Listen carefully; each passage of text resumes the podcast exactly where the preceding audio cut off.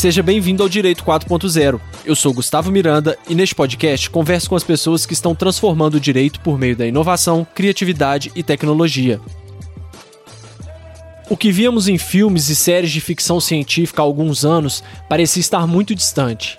Agora, com o avanço acelerado da tecnologia, os conteúdos da nossa mente começam a poder ser acessados e manipulados com maior facilidade. Esse é um dos principais motivos pelo qual precisamos discutir sobre neurodireitos, considerados por muitos os novos direitos humanos. Para falar sobre neurodireitos e as implicações da inteligência artificial, eu conversei neste episódio com Edgar Jacobs. Ele é advogado, doutor e mestre em direito, pesquisador acadêmico nas áreas de regulação, especialmente tecnologia, educação e propriedade. É professor da PUC Minas e coordenador dos projetos de direito da Esquema Business School no Brasil. Para você não perder nenhum dos nossos próximos episódios, siga o Direito 4.0 no seu player favorito. Siga o nosso Instagram, que é Direito 4.0 Podcast. E também estamos no LinkedIn. É só procurar Direito 4.0 Podcast. Beleza? Vamos nessa? Edgar, seja bem-vindo ao Direito 4.0 o direito está mudando tão rápido, né, que vão surgindo é, novas áreas e, e, novos movimentos e novos temas. E um desses temas que tem chamado muita atenção é a inteligência artificial, né? Até então a gente é, a gente brinca aqui nos episódios anteriores que a gente já falou sobre inteligência artificial também, que, que a gente tem muito essa visão hollywoodiana, né, da inteligência artificial, do robô é, com, com aparência humana. Mas a gente está vendo que a evolução, na verdade, não vai ser muito bem por aí, né? A gente vai ter a a inteligência artificial cada vez mais integrada no nosso dia a dia, com as nossas ferramentas, e a cada momento, a cada desenvolvimento da tecnologia, é, o direito vai ter que aprender a lidar com isso e aprender a tratar desses temas. E um desses temas muito interessantes são neurodireitos, que até então, antes de conversar com você, eu não tinha nem ouvido falar desse tema e você. E eu fiquei muito interessado. Então, assim, eu acho legal a gente começar o que, que são neurodireitos. Bom dia. É, eu queria agradecer primeiro o convite, é um prazer estar aqui com vocês. É interessante a gente poder falar de direito e poder falar de direito e tecnologia num contexto atual, né? Eu acho que é, o podcast está de parabéns com essa iniciativa e é muito bom falar com você e com seus ouvintes. O neurodireito é um tema que resulta, eu acho que, de uma evolução natural das ciências que foram se encontrando. Já há algum tempo, Gustavo, é, eu trabalho com uma área que a gente chama de economia comportamental. É uma área que liga o direito com a psicologia, com a economia. Está, por exemplo, muito ligada a questões de consumidor, sobre como nos manipulam, às vezes, para fazer uma escolha, né? alteram a arquitetura, arquitetura é, é, seja tecnológica, física, para, às vezes, nos fazer comprar mais seja com uma cor, um cheiro, alguma coisa desse tipo. E essa manipulação é uma manipulação que a gente às vezes não percebe, ela é muito bem feita, ela é técnica e a gente não percebe. É, o que aconteceu, acho que é um, um passo é, que veio além de, desse ponto que a gente já estava, é um passo que hoje é estudado por um é, biólogo chamado Rafael Just, principalmente, talvez seja o cientista mais conhecido a tratar desse tema que hoje está na Universidade de Colômbia, nos Estados Unidos, é, que são os neurodireitos. São direitos, então, relativos a essa manipulação, mas não mais de uma publicidade simples, de uma publicidade que entra literalmente nas nossas mentes é, e consegue extrair de lá dados, informações que nem sempre a gente tem, como, por exemplo, os horários que eu estou mais é, propenso a, a informações alegres, os horários que as informações são mais impactantes ou me amedrontam, por exemplo. Né? Tudo isso é, consegue, é, hoje é, é, possível, né? que se consiga extrair da, das pessoas. E aí a gente vê muito hoje falar em fake news, ouvimos muito falar em fake news, mas é, a gente tem que preocupar também com o que estão vendendo, trocando, informando para a gente, os padrões de comportamento, de visual, né?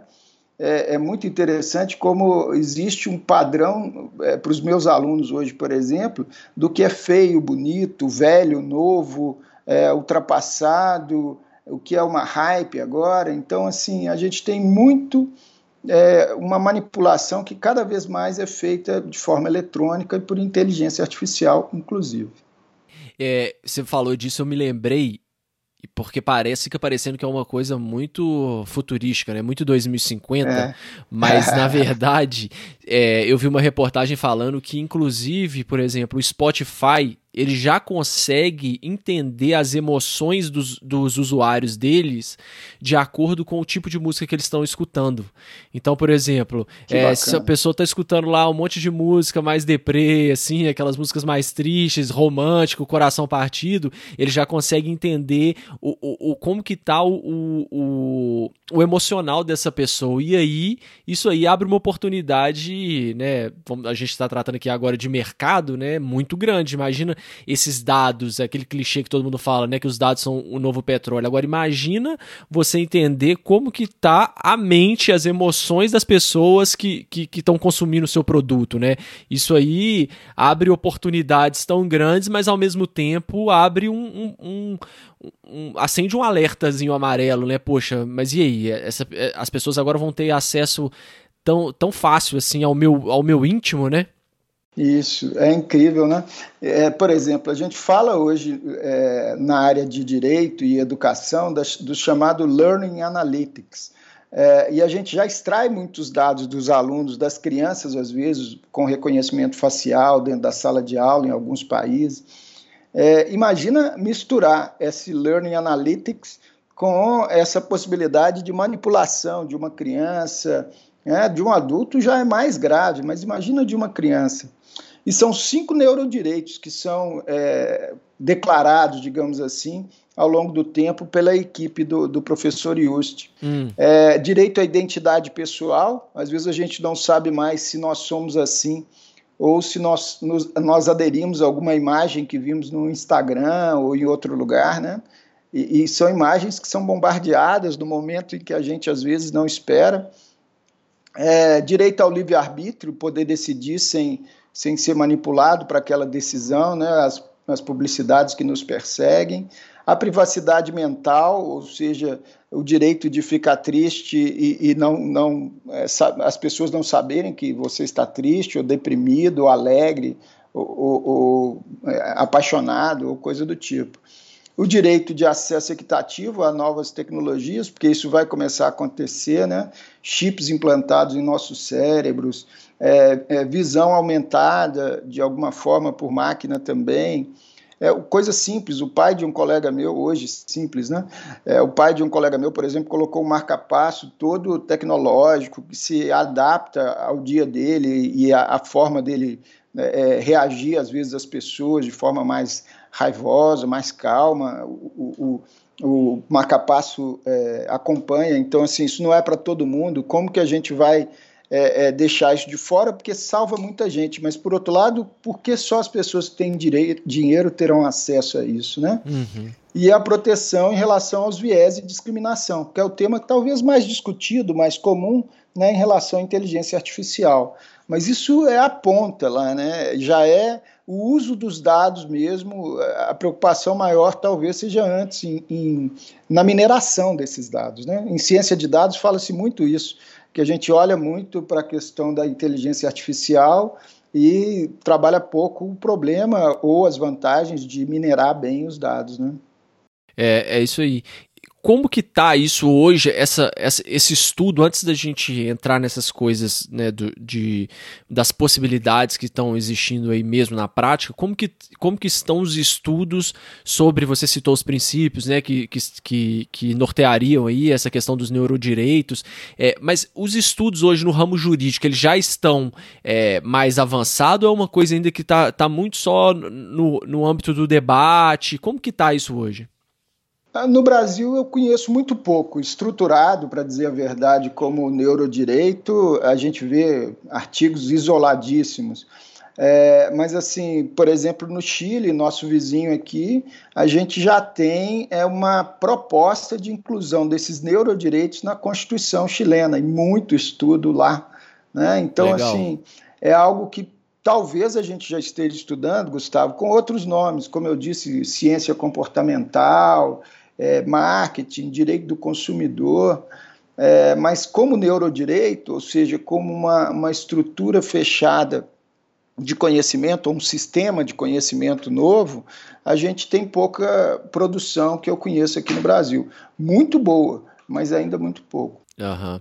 E aí, voltando então para essas questões né, das possibilidades, a gente viu aí, você com certeza deve ter acompanhado há algumas semanas o Elon Musk fez o lançamento do Neuralink, né, que é um que coisa. não é um implante para quem não sabe, vai ser um implante que ele vai colocar uma moeda, vai fazer é uma operação, vai abrir o crânio, colocar no crânio uma moeda, uma moeda colocar um, um implante do tamanho de uma moeda no cérebro da pessoa e ligado diretamente com os fios lá dentro, a princípio para, né, com, com com o intuito de recuperar pessoas com determinadas é, doenças, por exemplo, é, é, de locomoção, que não conseguem é. andar e tudo mais, para possibilitar isso e já está já tá sendo.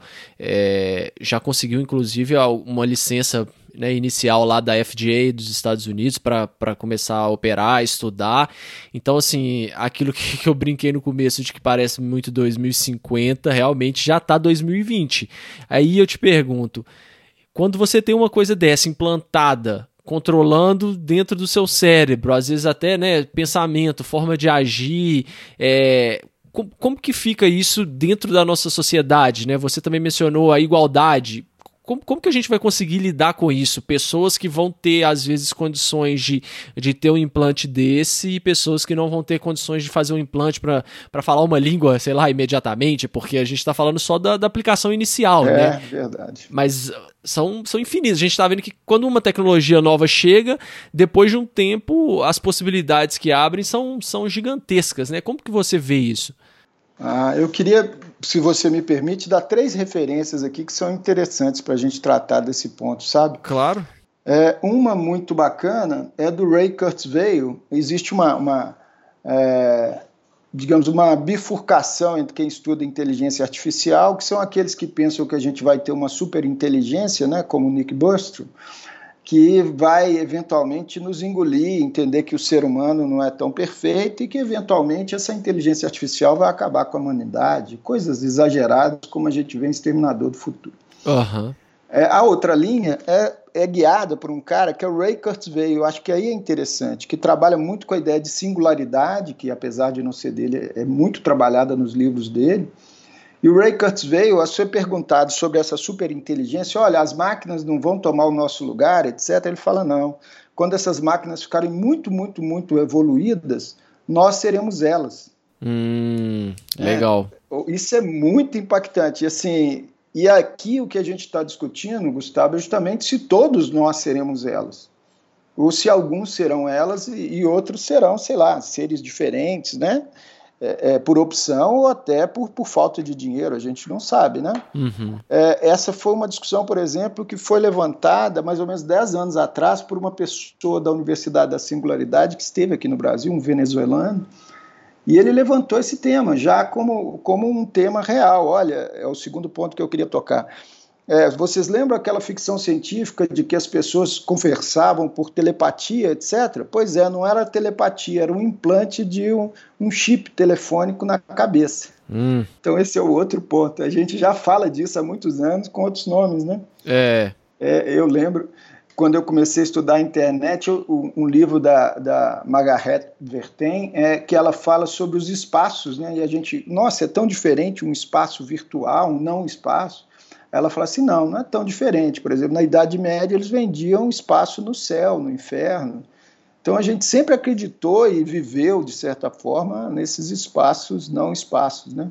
A internet muda isso. Eu acredito muito nisso, sabe? Que a gente tem uma, uma mudança e de que é papel de quem estuda direito tentar adaptar essa mudança é, para que a gente não tenha desigualdade, para que a gente não tenha vai ter, né, mas pelo menos possa reduzir, não tenha uma raça superior tecnológica nesse caso, que eu acho muito possível, né? E eu acho que o papel do direito, o papel da gente que estuda direito é levar isso a sério.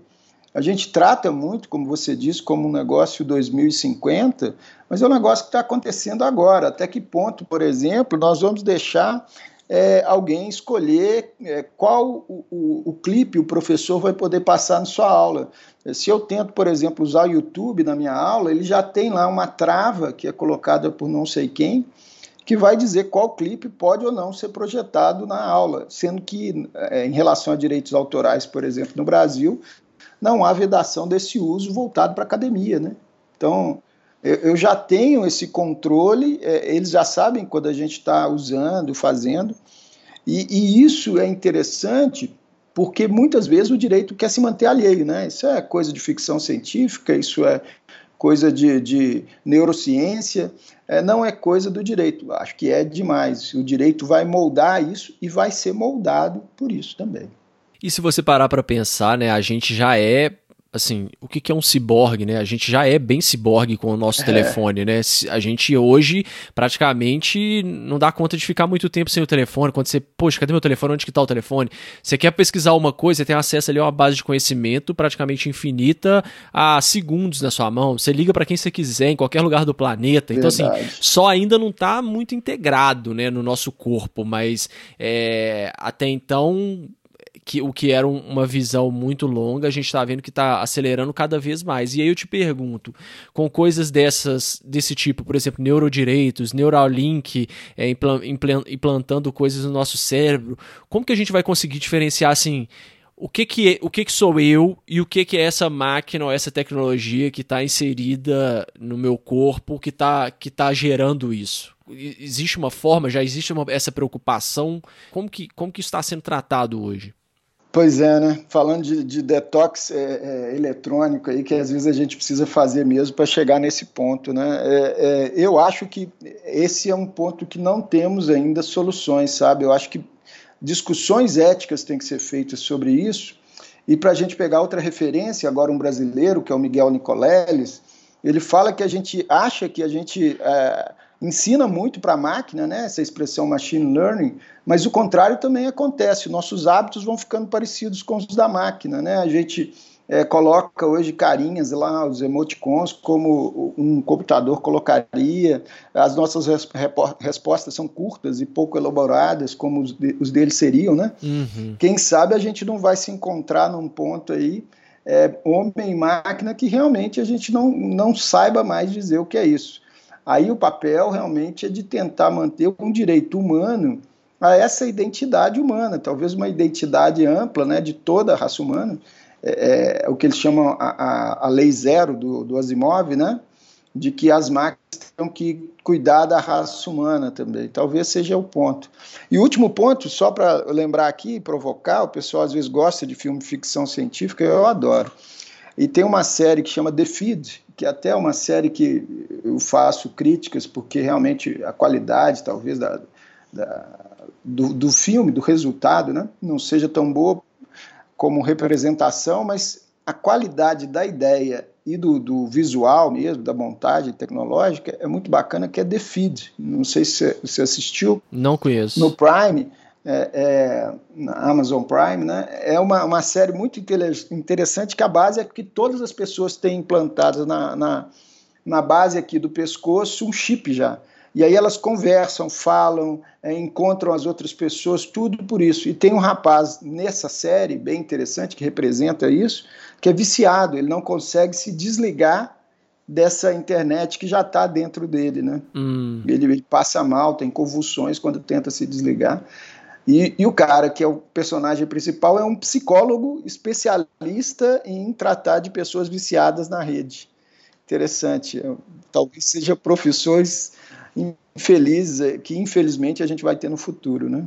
Ah, com certeza, isso aí. Já existe. Isso, é, isso aí a gente está vendo que é uma tendência cada vez maior, porque hoje nessas grandes empresas, né, Instagram, Facebook, Google, enfim, é, você tem profissionais dedicados e tem até algum um livro sobre isso que eu me esqueci o título agora, mas vou colocar aqui na descrição do episódio também, que fala sobre isso, como você torna o seu usuário do seu aplicativo, da sua ferramenta cada vez mais é, viciado, né, assim, entre aspas, mas mais propenso a interagir e ficar cada vez mais tempo ali dentro, né? Então, a gente precisa de uma uma contra uma arma contra isso aí também, né? Porque senão realmente é, é um é um, um malefício muito grande, né? A gente fica realmente viciado, viciado.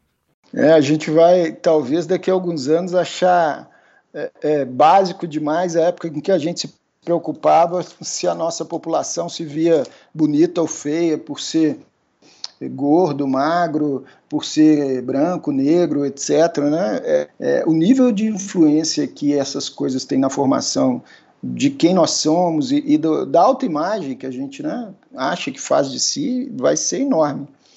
É, eu é, acho que isso é pesado. E eu tava, tô pensando aqui agora, a gente gravou um episódio com a, com a Luísa Leite sobre Open Banking, né, que é que está sendo implementado aí pelo, pelo Banco Central, em que você vai ter um sistema financeiro mais aberto, seus dados, né, vão, vão poder ser compartilhados com outras instituições.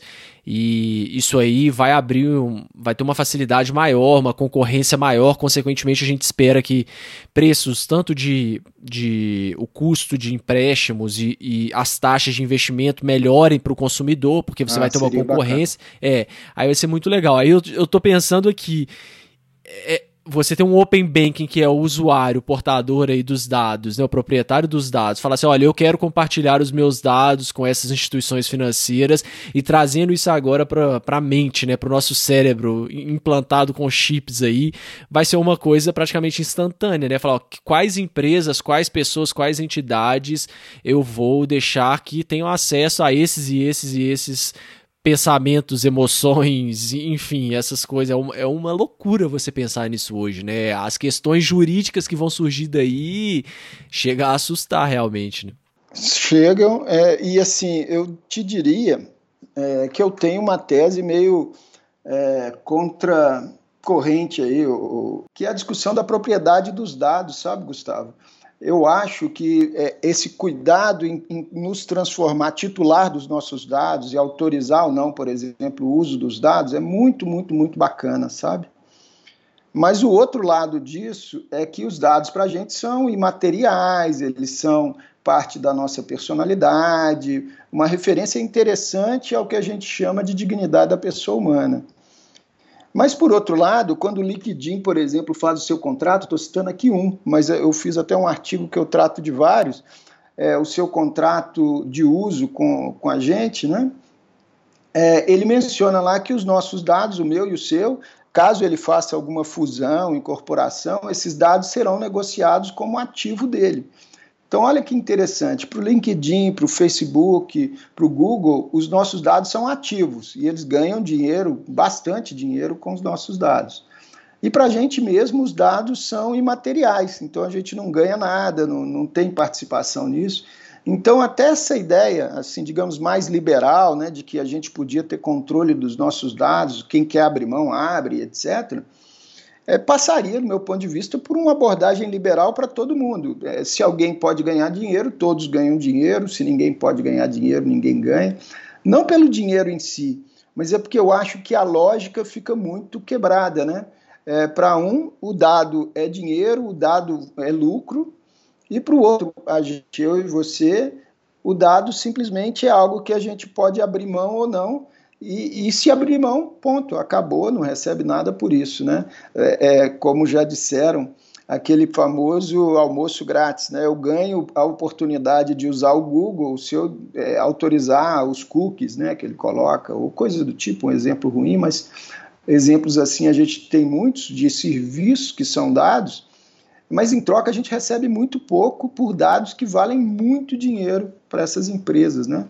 É algo que a gente vai ter que discutir, no meu ponto de vista. O direito precisa é, pensar nesses dados, ou dentro de um sistema de mercado, que eu acho que é o que a gente vive, ou fora dele para todo mundo. Né? Ninguém poder usar esses dados como valor, o que eu acho meio difícil hoje em dia. É, o, o discurso deles é justamente esse, né? Olha, eu, você me dá seus dados e eu deixo você usar a minha plataforma é, gratuitamente, né? Sem te cobrar é. nada. Mas esse ponto que você tocou, ele é realmente ele é realmente bem delicado porque eu acho que assim, é praticamente unanimidade essa cláusula aí que você falou de sessão. É, é toda, toda plataforma que você entra praticamente é uma sessão é, automática que você faz dos seus dados uhum. e, e, dando poderes uhum.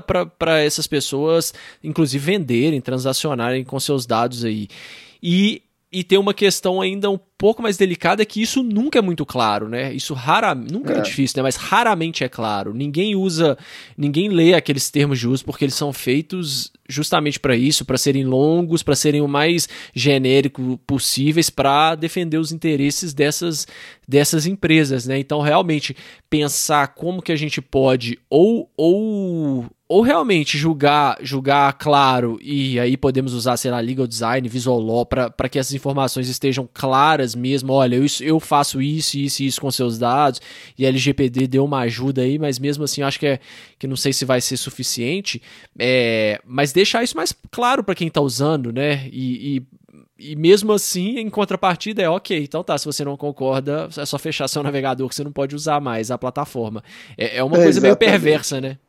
É, e aí a gente volta a falar de inclusão digital, né? Até que ponto essa inclusão é real quando a gente é, não tem opção, né? ou, ou usa e entrega seus dados ou não usa. É, aí, por isso, eu defenderia mais a ideia de, mesmo de livre mercado, já que a ideia é de usar, então vamos fazer a troca nos mesmos termos, né? Que eu não acho que eles usam tão bem. O artigo que eu, que eu fiz há algum tempo atrás, a gente apresentou no México, é justamente sobre os termos de uso.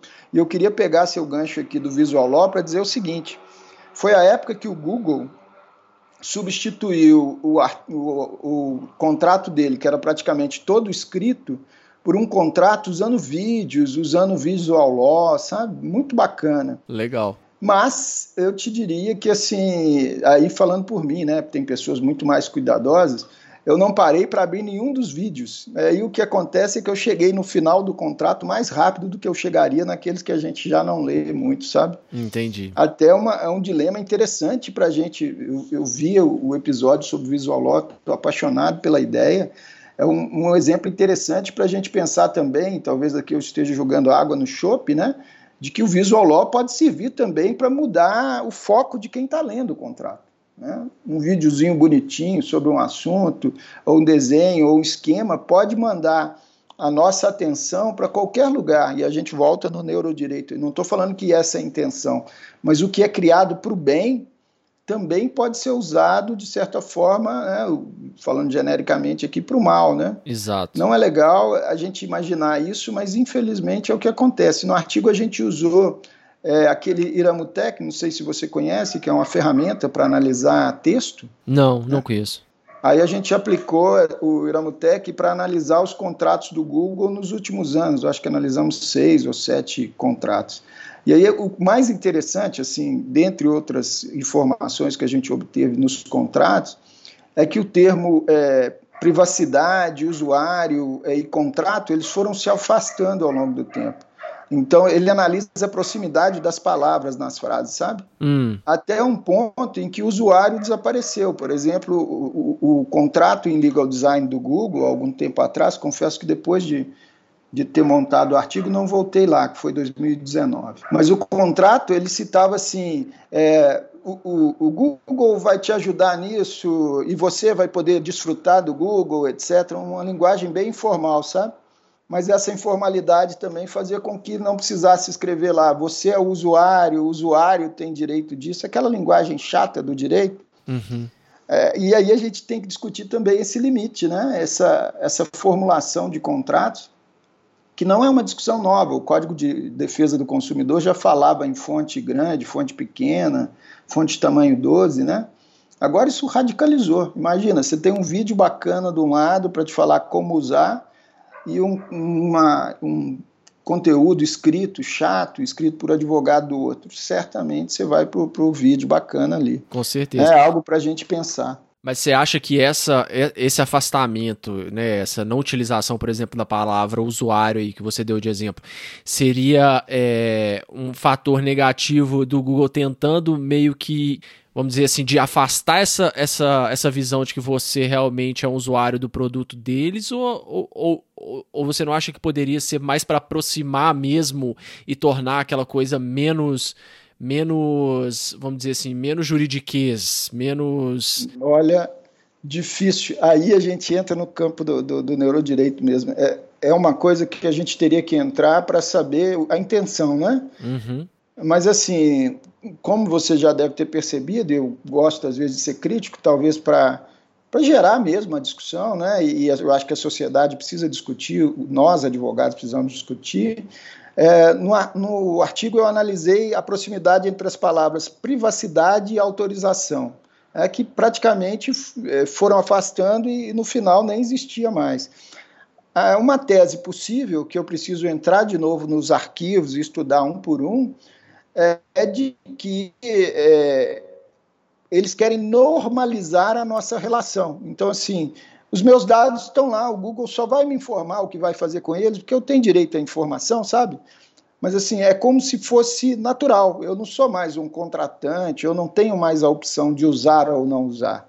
Basicamente, eu já estou dentro e eles simplesmente me informam o que acontece comigo lá dentro, da forma como eles acham pertinente. Eu também não fiz avaliação disso, se usam isso para direcionar alguma vantagem, né? Entendi. Mas assim, a impressão que eu tenho, e, e demanda mais estudo, mais artigo né, na área para trabalhar isso, é isso, que estão realmente trabalhando a nossa percepção de mundo e de contrato, especificamente nesse caso, para nos colocarmos como um usuário. Eu já estou lá dentro mesmo, agora basicamente eles vão atualizar o que eles vão fazer comigo. E eu vou aceitando e, e segue, né?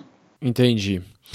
É, voltando a falar aqui, Edgar, que eu, eu, tinha separado aqui mais um ponto legal da gente, claro. da gente colocar sobre as questões práticas, né? A gente falou do Neuralink, Neuralink é, antes, e eu tinha separado, eu queria conversar com alguém sobre GPT-3, e aí acho que ninguém melhor do que você para gente, a gente falar sobre isso, porque ganhou. Sempre que sai essa questão do GPT-3, GPT-2, sempre dá uma, uma um, um rebuliço na mídia, assim, as pessoas ficam, né, nossa, e agora, inteligência artificial e tal, que sempre a gente teve é. essa barreira da, da linguagem, né, a linguagem sempre foi um, uma barreira muito alta para a inteligência artificial dar um salto, e parece uhum. que esse GPT-3 conseguiu dar um salto muito grande, então, o que primeiro assim, o que, que é esse GPT-3 para quem não sabe e, e, o que, que ele o que, que ele trouxe realmente de diferente que as pessoas ficaram é, tão tão assustadas assim e, e depois se você quiser até compartilhar sobre o seu artigo que você escreveu para as pessoas terem uhum. uma noção, fica à vontade. Joia. É, esse é um tema para mim é, é, hoje um dos mais interessantes em termos de técnica, né? Se o, se o direito está evoluindo para o lado dos neurodireitos, eu acho que a técnica é, de ferramenta mesmo, inclusive para o direito, é, passa muito pelo que a gente vê hoje do GPT-3. É, é, um grupo é, de pesquisadores é, sustentado aí por várias grandes empresas é, que produziu uma máquina e um conjunto de algoritmos tão poderoso que ele consegue pré-processar as informações. Então, assim, é, a grande inovação do, do GPT-3, que é um, eles, eles classificam como um modelo de linguagem, então é uma espécie de conjunto de algoritmos voltado para análise de linguagem natural, como você disse, é, o, que, o, que, é mais diferente do GPT-3 é que eles pegam muita informação, uma quantidade absurda de informação, salvo engano, 175 bilhões de parâmetros diferentes, né? É como se eu analisasse assim sobre o Gustavo, é, peso, altura, idade, é, cor, né? sexo, e o GPT, são cinco aí, eu acho que eu falei. E o GPT-3 analisasse 175 bilhões que podem ser ligados, de informações ligados a, a essa pessoa, ou esse dado, Nossa. ou esse assunto. Então, assim, é muito, muito maior do que tudo que já existia, o GPT-2, por exemplo, né? É, e esse tipo de processador de linguagem, ele está sendo usado agora, por exemplo, para reconhecimento facial, para outras áreas que não só a, a, linguagem, que é talvez a mais importante para o direito, sabe? E o legal do GPT-3 é que ele já é pré-treinado com todos esses dados. Então, eles chamam de one-shot learning, que é eu, eu mando uma informação, por exemplo, tem uma reportagem na Folha sobre ele, a pessoa mandou uma informação é, sobre é, um texto de Guimarães Rosa, ele já deu uma frase embaixo, é, usando um neologismo, puxando um pouquinho para o lado de Guimarães Rosa com erro ainda, né, citando, por exemplo, que a árvore da história seria um carvalho, coisa que não bate com, com as histórias aqui do, né, brasileiras, etc. Mas já fazendo o neologismo. Então, assim, antes eu teria que treinar esse algoritmo com muita informação, por exemplo, se eu quiser no meu escritório que ele leia as minhas petições, entenda, separe as teses, eu vou ter que treiná-lo com as minhas teses e tem que ter um volume até maior do que eu tenho hoje. São poucos, poucas petições ainda, né? E poucas decisões da minha área. Eu trabalho muito com direito da educação superior. Então, é, eu teria que treinar muito. É, o GPT-3 é o contrário, ele já é muito treinado em quase tudo que a gente conseguir imaginar. É, e aí ele processa muito rápido a informação que você dá. Tem um, um brinquedo, digamos assim, um jogo chamado AI Dungeon, é, seria uma masmorra do, do, da inteligência artificial, algo do tipo, é, que é gratuito, a gente pode acessar, e, por exemplo, ele começa uma história e você continua junto com o GPT-3. Você pode conversar com ele, você pode citar um trecho de história, ele emenda a história dali. Você escolhe é, é, uma história baseada em fantasia, baseada em não ficção, baseada em é, cyberpunk. Ele, ele, tem estilos, inclusive, né? E tem um estilo customizado que foi até esse último artigo que eu fiz que eu estou mencionando aí.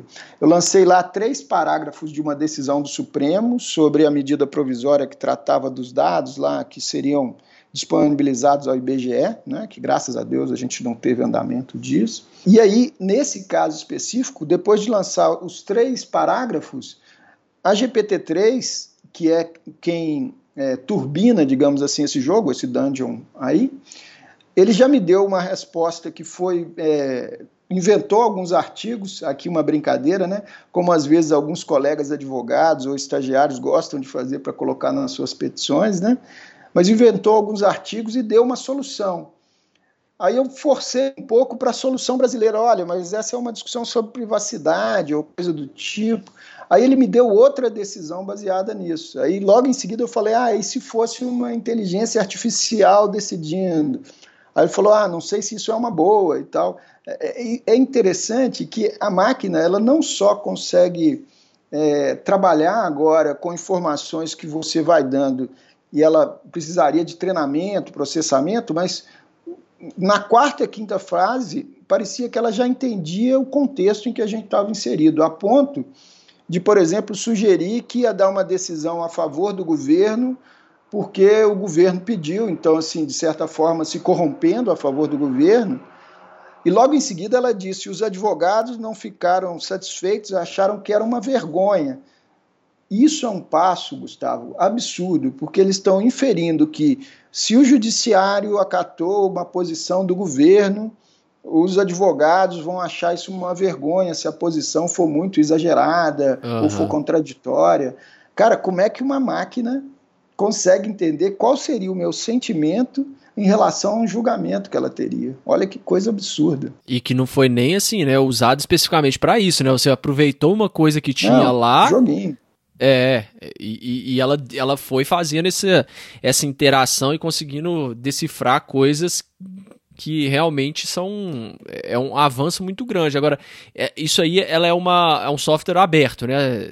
Não é de alguma empresa? É, ou... o Dungeon AI é um jogo. Ele tem uma versão paga, é de uma empresa. Ele usa a API da, do GPT-3. É, eu falo o tem... GPT-3 mesmo. Ele é aberto? Não, não. O GPT-3 é, é, ele é feito por, por um grupo que pesquisa hoje para grandes fundos, Microsoft no meio, salvo engano também, Elon Musk no meio, é, e eles querem produzir algo que, pelo que eu já ouvi falar, não vai ser barato para utilizar. Usar uma API do, do, do GPT-3 no futuro vai ser caro, né? ou vai ser só para as empresas que investiram, etc. Mas eles testam por meio de jogos. A gente já viu aí produzindo arte na internet. Se você for no YouTube, você tem muita arte criada pelo GPT-3, vídeo processado, música misturada com vídeo, a sua emoção sendo transformada em ritmo. Então, assim, o GPT-3 já é usado para turbinar algumas ferramentas gratuitas é, e algumas pagas até, mas só como teste, porque na verdade o produto acabado deve ser um produto bem caro e não para todo mundo, salvo Teve também um, um, um, alguém que usou isso para fazer um post de blog e que ah. e aí deu um as pessoas ficaram bem ficaram na dúvida, né? muitas não souberam não souberam discernir se era uma máquina ou se realmente era um humano que tinha que tinha produzido aquele post de um Isso, blog, né? Foi um garoto que fez, usou a API do, do que é, eles autorizam, né? Alguns usos dessa API, só lembrando para o ouvinte, eu sei que seu ouvinte não é leigo, mas a API é, é uma espécie de programa que permite o diálogo, né, entre é, um, um, programa, um sistema e o seu programa pessoal ali que você está desenvolvendo. Então, é, essa API do, do GPT-3 foi usada por um rapaz para trabalhar um blog e aí as pessoas é, tinham dúvidas se o blog é, foi feito ou não pelo, pelo jovem, é, e eu vou te falar assim, que eu vivi isso nessa pequena experiência e teste que eu fiz com, com o jogo. A impressão é muito é, nítida de que tem alguém ali, e assim, a impressão que eu tive, Gustavo, em alguns momentos, é que ele fugia, por exemplo, de perguntas diretas, tipo, é, você é uma inteligência artificial? O que você acha disso? Né? aí ele travava, o jogo travava, sabe? Uma hum. coisa bem interessante. É, também é, pode ser uma programação simples que alguém colocou por trás, não me pareceu. É, e olha que, que bacana, você falou de dúvida, a gente está falando aí um pouco do teste de Turing, né? Que é a ideia de que saber ou não se eu estou conversando com, com a máquina, com o computador, essa dúvida do blog. E eu falei isso no artigo também do, do, do meu caso lá. Eu acho que essa dúvida sobre se a gente está conversando com uma máquina ou não, é, isso já está ficando ultrapassado quando a gente tem esses assistentes, por exemplo, a Bia do, do, do Bradesco, Bradesco. Né? E, e, os outros tá, já também é, dispondo a, a, fazer esses, esses super assistentes, digamos assim, a Siri, né? quando a gente começa a observar que isso já é bem real. E aí, por exemplo, minha filha pergunta uma piada para a Siri, a Siri sabe mais piadas que eu para contar para minha filha. Ela não pergunta mais para mim.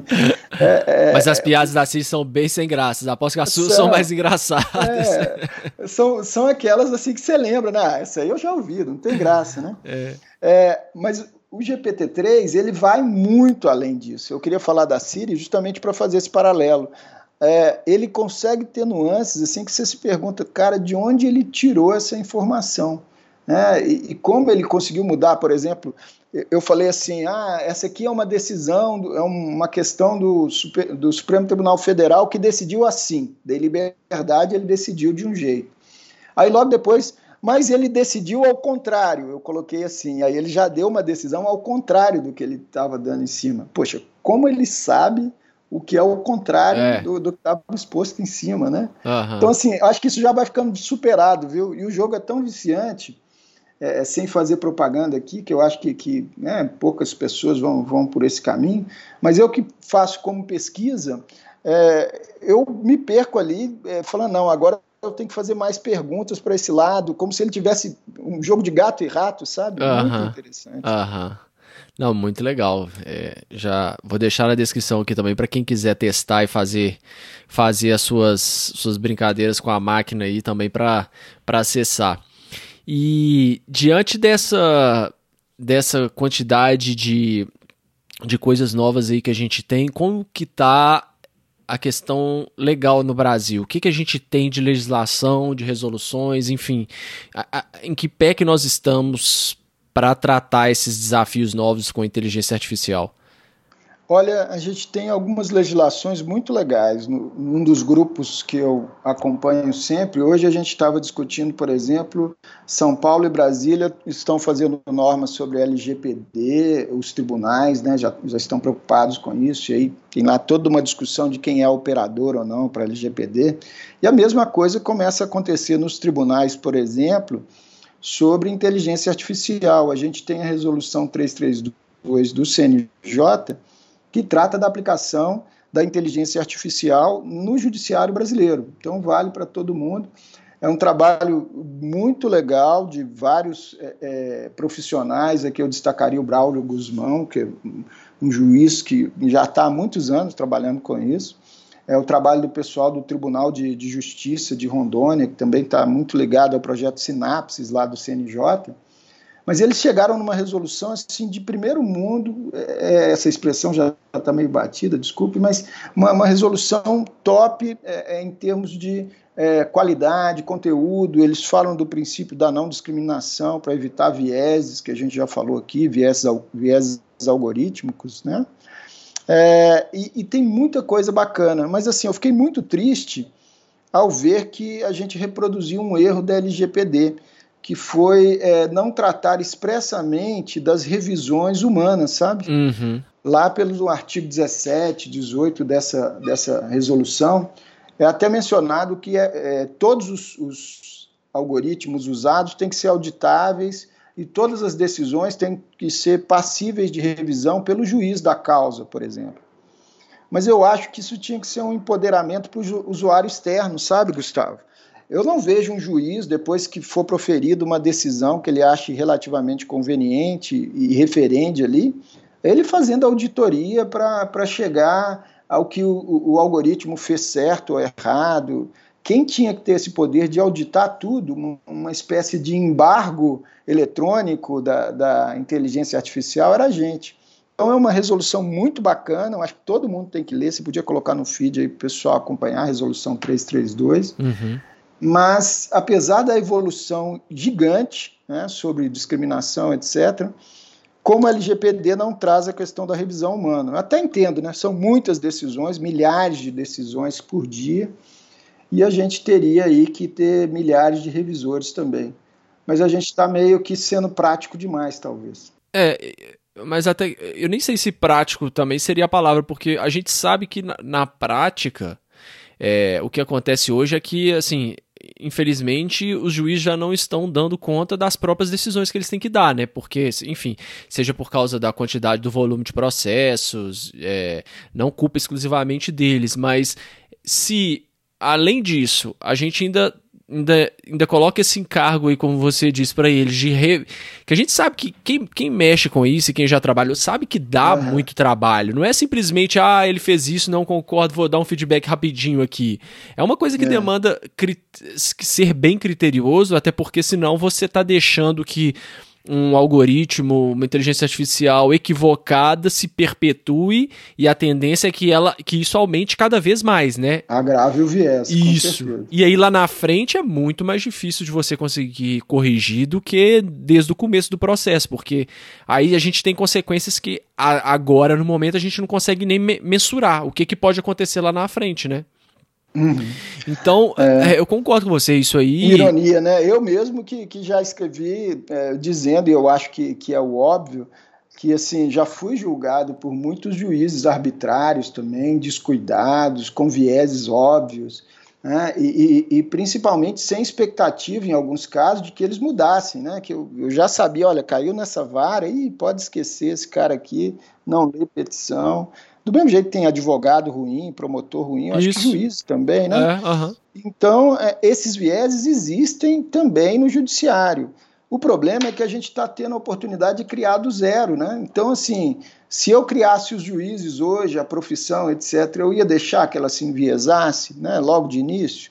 Esse é o ponto, eu acho. É, não, é, Legal demais. Isso que você disse, acho que você tocou no, no ponto certo aí, porque a gente está começando do zero. Não, não, não, adianta a gente querer correr com essa coisa e, não, vamos lá, vamos implementar logo porque tá todo mundo falando e ao longo do caminho a gente vai arrumando. É claro que tem, tem, tem que ter um, um espaço para para esse ajuste, né? Como toda nova, tecno, toda nova tecnologia, ao longo do tempo a gente vai ter que ir adequando, ver o que, que funciona, o que, que não funciona.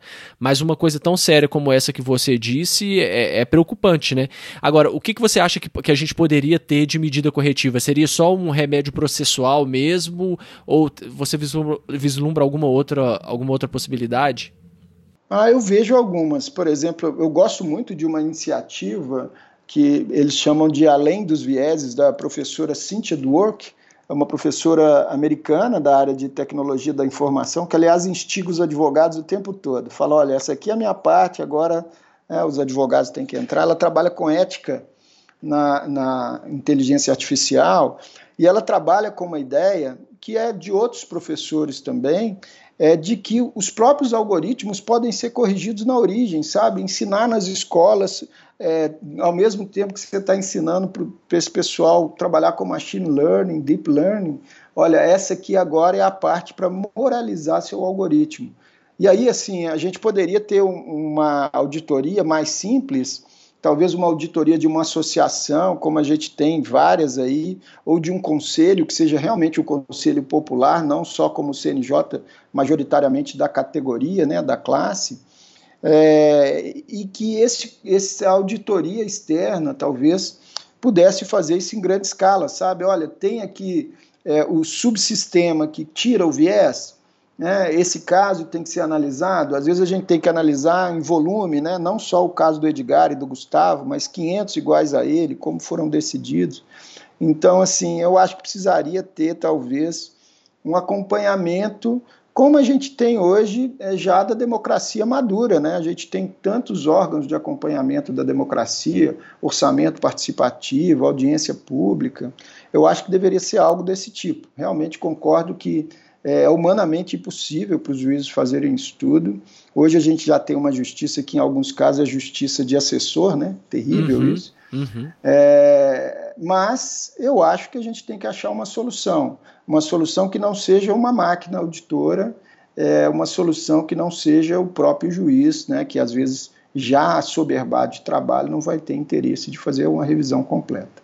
Nós podemos nos inspirar quem tem feito isso com grande acerto, assim, né? São essas grandes companhias de tecnologia, essas grandes empresas. A gente pode também voltar um pouco, fazer um pouco dessa inovação aberta, né? Trazer outras áreas para dentro do direito para melhorar. E o que me veio à cabeça aqui foi o CAPTCHA, né? CAPTCHA é aquela, aquela coisinha chata que todo mundo odeia, que... Nossa, é... eu especialmente odeio demais. É, todo mundo, não tem uma pessoa que, que gosta. Quando você vai entrar no site, ele fala assim, ah, digite esses números, digite essa palavra, você não Nossa, é um robô, o né? do sinal de trânsito, do semáforo, é... pelo amor de Deus. Mas isso nada mais é do que a gente treinando a inteligência artificial, né? Nesse caso aí do Google, por exemplo, né? Quando você vai lá e marca que é, naquela foto você identifica os semáforos lá e dá ok, eles multiplicam isso para milhares, centenas de milhares de usuários e aí depois volta para a base de novo. Então aquela inteligência artificial que saberia o que, que é, vai alimentando o treinamento dessa inteligência artificial para ela saber com cada vez mais precisão o que, que é um semáforo, o que, que é uma montanha, o que, que é uma faixa de pedestre, né? Isso começou até com, com palavra, né? O Google começou a, a, a, traduzir os livros antigos, né, físicos, traduzir não, desculpa, digitalizar os livros físicos, né, e aí algumas palavras que a OCR não conseguia identificar, eles julgavam para o CAPTCHA para os usuários digitarem lá, por isso que às vezes a gente recebia isso há mais tempo, né, recebia lá, digite essa palavra, e você lá ia digitar, e às vezes você nem conseguia entender direito o que, que era a palavra.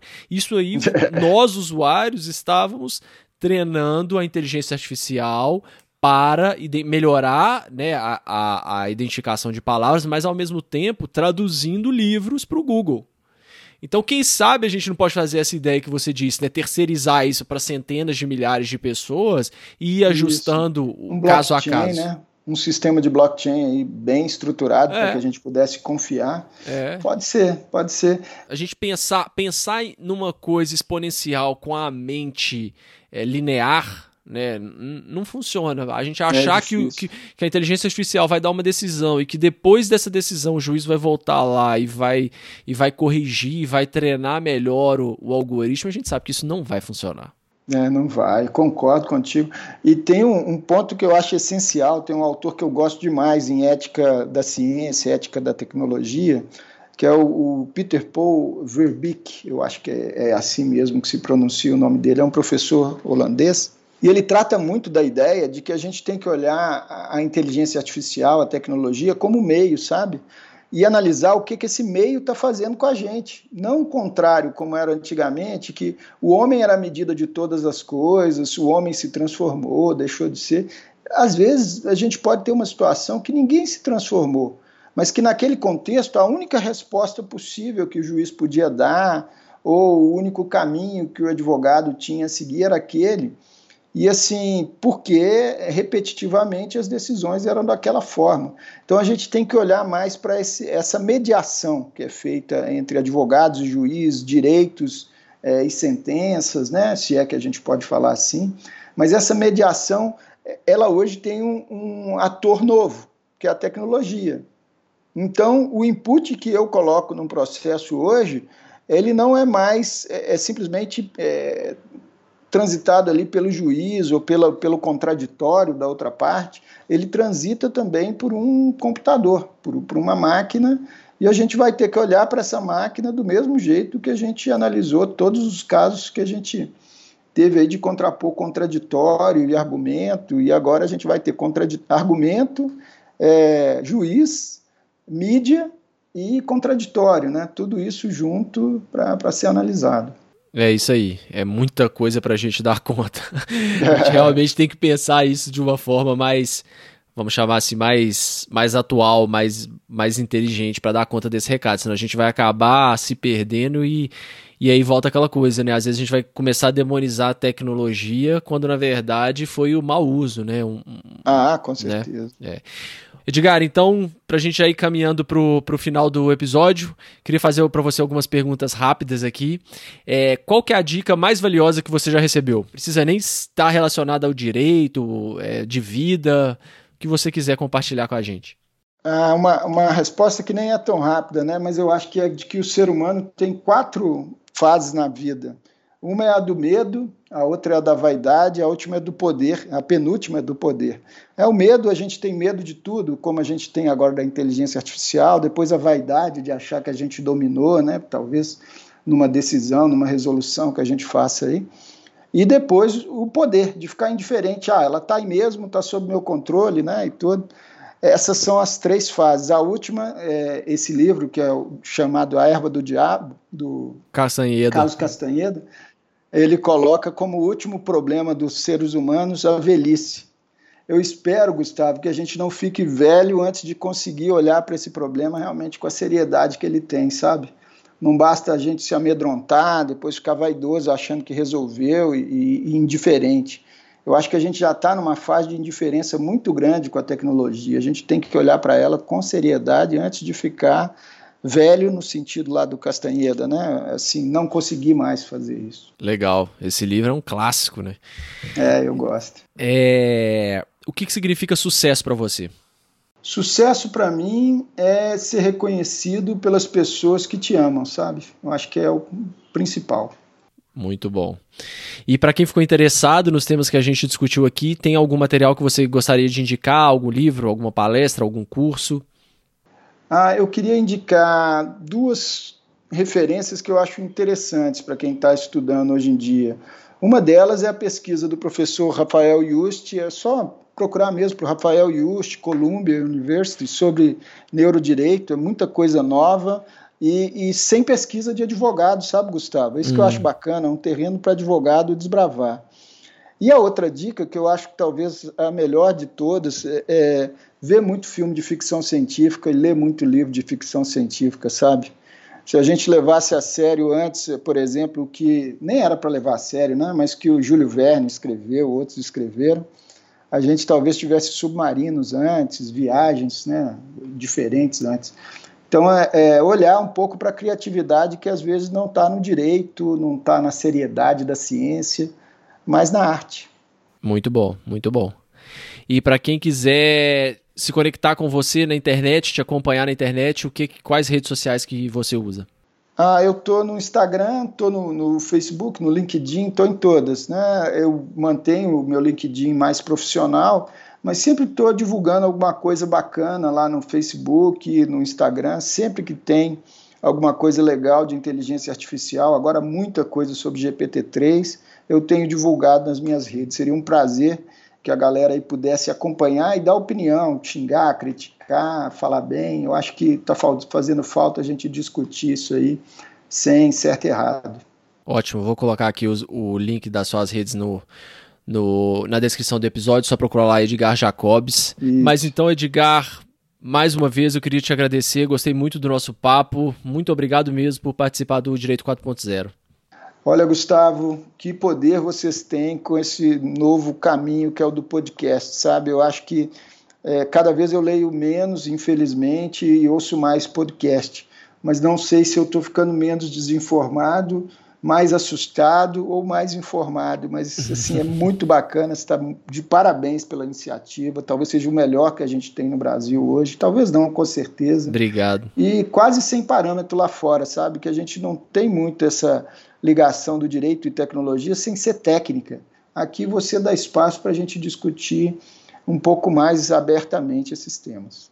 Legal, Edgar. Muito obrigado mesmo. Fico muito feliz ouvindo isso aí de você. Obrigado mesmo aí por, por ter topado participar e por nos acompanhar. Eu sou suspeito porque eu também consumo muito podcast, produzo e consumo muito podcast, então, mas eu acho que é, o efeito está sendo muito mais benéfico e as pessoas estão ficando muito mais informadas é, do que do que uma preocupação assim com a, com a diminuição da, da leitura, e nem sei se isso também. Não, aqui se... nós já indicamos três ou quatro livros. É, né? exatamente. É, é, isso, é. Aí quando as pessoas querem se aprofundar, ou, ou sempre tem um livro, sempre tem um artigo, ou tem um outro episódio mais aprofundado ainda. Isso, pois é. É isso aí. Beleza, Edgar. Bacana. Muito obrigado. Eu que agradeço. Grande abraço a você e seu público aí. Até o próximo episódio, pessoal.